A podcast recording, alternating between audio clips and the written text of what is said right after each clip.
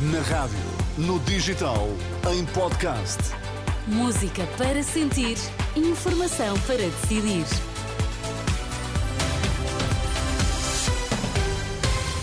Atualizamos agora toda a informação e começamos pelos títulos em destaque nesta edição da meia-noite. O futebol Sporting isola-se na frente da tabela ao bater o Porto. Urgências pediátricas lotadas na zona de Lisboa. Os vírus respiratórios estão a ser os responsáveis pelos internamentos dos mais novos. O Sporting passou o Natal isolado na frente do campeonato, graças à vitória desta noite em Alvalade frente ao Futebol Clube do Porto, 2-0, com gols de Jóqueres e Pedro Gonçalves aos 11 e aos 60 minutos. O Porto ficou a jogar com menos um devido à expulsão de Pepe ao minuto 51 por agressão a Mateus Reis. No final, o técnico Ruben Amorim diz que a sua equipa não esteve perfeita, mas percebeu bem o adversário que tinha pela frente. Eu acho que percebemos muito bem o que, o que o Porto ia fazer, controlámos bem, não fomos muito bons mesmo assim nas saídas. Houve, houve certas saídas na primeira parte onde tínhamos um, o pote completamente sozinho e tivemos alguma dificuldade de, de encontrar esses espaços. Uh, tirámos um bocadinho a profundidade do Porto, fomos combativos e isso é muito importante quando, quando se joga contra o Porto. Uh, aumentámos um bocadinho o nosso nível de, de agressividade e acho que correu bem no, no fim.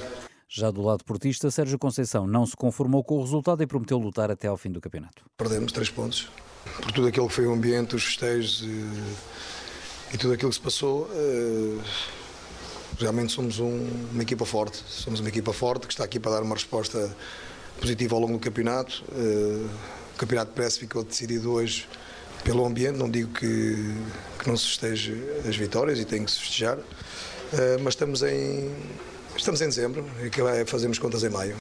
No final, Sporting 2, Porto 0. O Sporting tem 34 pontos, o Benfica 33, o Porto 31 e o Braga 29. A Associação Nacional de Cuidados Continuados queixa-se de discriminação por parte do governo. No abaixo assinado, cerca de 500 trabalhadores, entre enfermeiros, assistentes sociais e auxiliares, exigem ao Primeiro-Ministro um estatuto equivalente ao de funcionário público e reclamam ainda aumentos salariais. Este ano 2023, eh, os funcionários públicos tiveram dois aumentos de salário, foram aumentos bastante generosos e no caso dos cuidados continuados, o Governo não atualizou os preços que paga às unidades de cuidados continuados. Ou seja, as unidades de cuidados continuados muito gostariam de aumentar os salários aos restantes trabalhadores, mas não têm essa possibilidade precisamente porque a sua receita não aumentou porque o Estado não pagou mais. José Bordão, presidente da Associação Nacional de Cuidados Continuados, ouvido por Marisa Gonçalves, ele que se queixa da fuga de profissionais para hospitais e unidades privadas quando existe falta de recursos humanos nesta área dos cuidados continuados. As urgências pediátricas na região de Lisboa estão congestionadas devido à elevada incidência de vírus respiratórios. O Hospital Dona Estefânia tem recebido mais de 300 crianças por dia e já foi obrigado a aumentar o número de camas no internamento. Uma situação que se repete de resto no Hospital de Lourdes, sobretudo por culpa de uma conjugação de vários vírus respiratórios.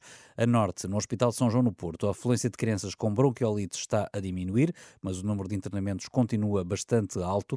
Eunice Trindade, diretora de Pediatria, deixa algumas recomendações para a época que se avizinha. Aproxima-se uma época de muito convívio familiar e a recomendação que, que, damos é que seja respeitada a etiqueta respiratória, que se houver pessoas doentes na família não devem conviver com, com as outras pessoas que estão bem e sobretudo para proteger os grupos mais vulneráveis, que são os mais pequeninos, os, os, os lactentes, crianças muito pequeninas e também os mais idosos.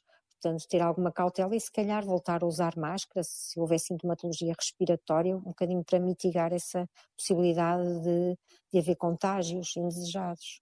Diretora de Pediatria do Hospital de São João, ouvida pela jornalista Anabela Góes.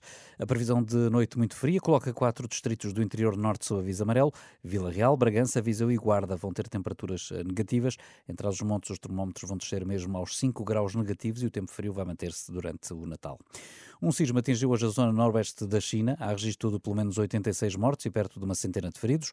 O abalo teve uma magnitude de 6.1 na escala de Richter, ocorreu a 35 km de profundidade. O tremor de terra provocou danos em habitações e estradas. Em várias regiões está cortado também o fornecimento de energia e água. Entre a erupção, um vulcão situado na península islandesa de Reykjanes, no sudoeste do país, o que levou previamente à retirada de cerca de 4 mil pessoas eh, desta cidade pescatória. Toda a região de Reykjavik tem sentido ao longo das semanas desde outubro um aumento da atividade sísmica.